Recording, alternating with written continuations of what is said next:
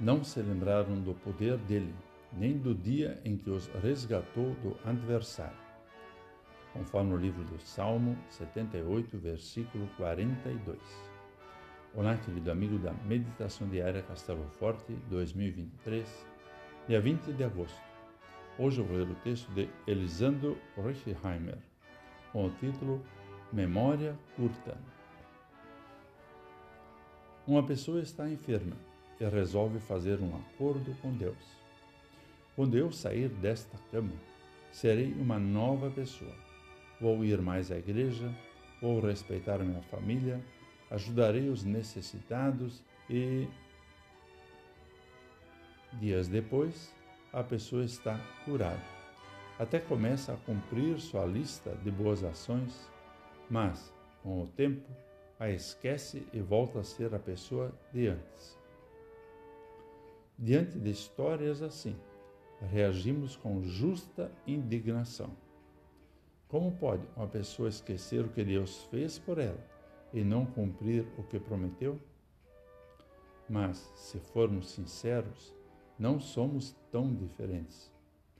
Talvez não façamos promessas a Deus, até porque Deus não precisa disso mas temos o mesmo problema de memória.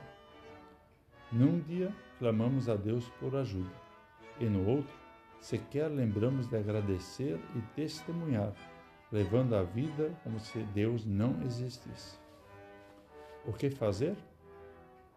Em relação a Deus, busquemos o arrependimento diário e a confissão de pecados com fé em Jesus Cristo. Em relação ao mundo, busquemos melhorar a qualidade de nossas relações com duas ações inspiradas no Salmo 78.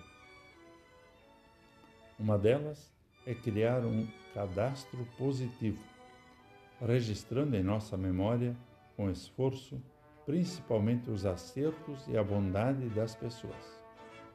Quanto aos erros, recomendamos uma outra ação, a de imitar o caráter de Deus apesar de tudo, agir com misericórdia. Somente a misericórdia traz restauração aos relacionamentos e cura para as feridas. Ainda bem que Deus não tem memória curta, do contrário, estaríamos esquecidos. Vamos falar com Deus. Pai amado, são inúmeras as bênçãos que recebemos de Ti Perdão por muitas vezes esquecermos disso. Apesar de nossa memória curta para contigo, pedimos: não te esqueças de nós. Tua misericórdia seja para sempre. E é em nome de Jesus que oramos. Amém. Aqui foi Vigan Decker Jr. com a mensagem de hoje.